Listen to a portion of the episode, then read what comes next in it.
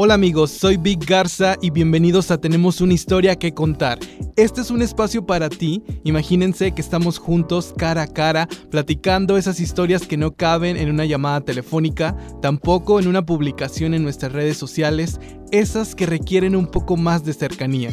Recuerden que las cosas importantes de la vida no son cosas, son momentos, emociones, recuerdos y lecciones. Por eso es muy importante para mí compartirles este espacio tan íntimo en donde tú como yo podremos identificarnos con algo. Vamos a tener invitados especiales contando historias que seguramente te van a encantar y quiero que juntos contemos nuestra historia. Bienvenidos.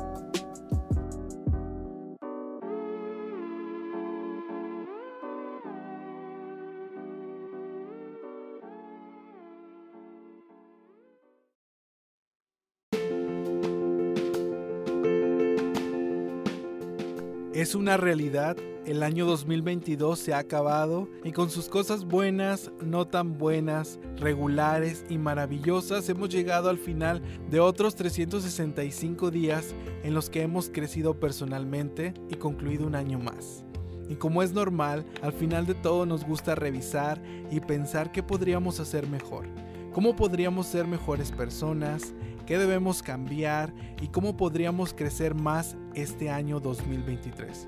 Y es aquí cuando nos gusta pensar, idealizar e imaginar todos esos propósitos y metas que cumpliremos en este año y que nos convertirán en nuestra mejor versión.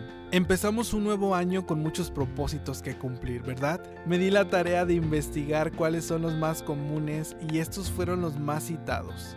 Ir al gimnasio, bajar de peso, encontrar trabajo, leer más, ahorrar más dinero, viajar y conocer nuevos lugares son algunos de los más comunes. El problema no es querer todas esas cosas buenas para ti. El problema es que para el mes de febrero toda la motivación de enero se evapora, se va, renuncias y vuelves a tus viejos hábitos de siempre. Estudios confirman que el 25% de las personas no logra mantener sus metas más allá de la primera semana de enero. El 77% renuncia después de la segunda semana y el 40% se rinde luego de los seis meses. Te digo, el tiempo es oro, una frase muy famosa que tal vez hemos escuchado durante nuestra vida y que a veces nos cuesta entender que realmente el tiempo es algo muy valioso y que ese recurso ya no regresa. Solamente el 8% de las personas que se plantean propósitos logran cumplirlos. Un ejemplo, si quieres bajar de peso o llevar una vida menos sedentaria porque te preocupa tu salud, cumple tu compromiso pensando en que el tiempo pasa rápido y no podemos desperdiciarlo. Recuérdate todo aquello que te motiva y las razones para hacerlo cuando tus fuerzas flaqueen aférrate a lo que ya has conseguido y no retrocedas el camino, porque luego será más difícil seguir con una actitud adecuada para retomar tu propósito. No desperdices el tiempo, valora cada uno de los pequeños logros.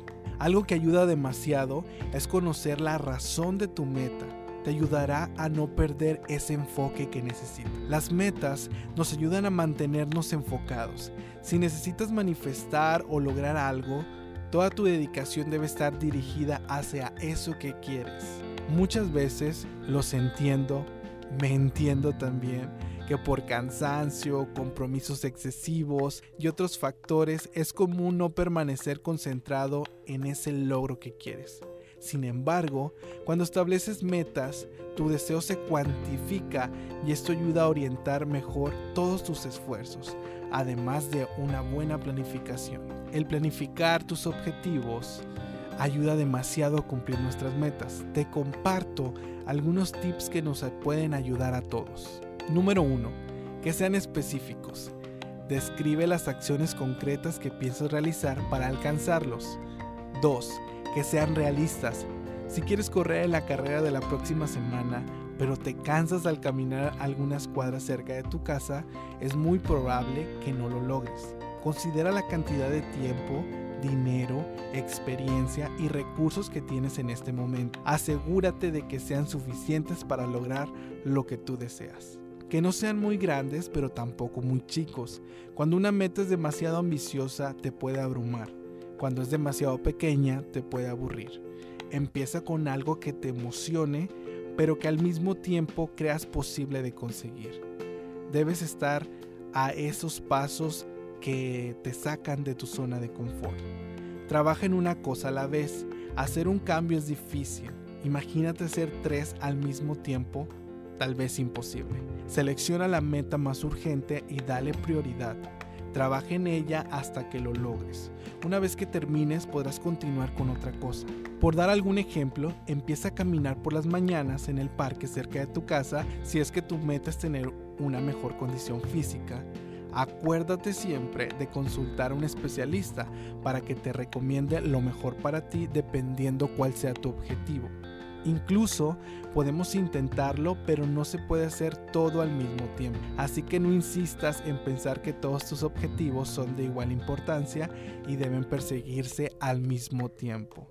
Dado que el plazo es limitado y no hay tiempo para todo, lo primero es el enfoque también que le das a cada una de tus metas. Entonces, define lo que es más importante y dale prioridad a ese sueño. Esto no significa que debes obsesionarte con un solo objetivo y no pensar en nada más que hasta alcanzarlo. Es posible trabajar en paralelo con metas completamente diferentes, pero debe prevalecer el sentido común.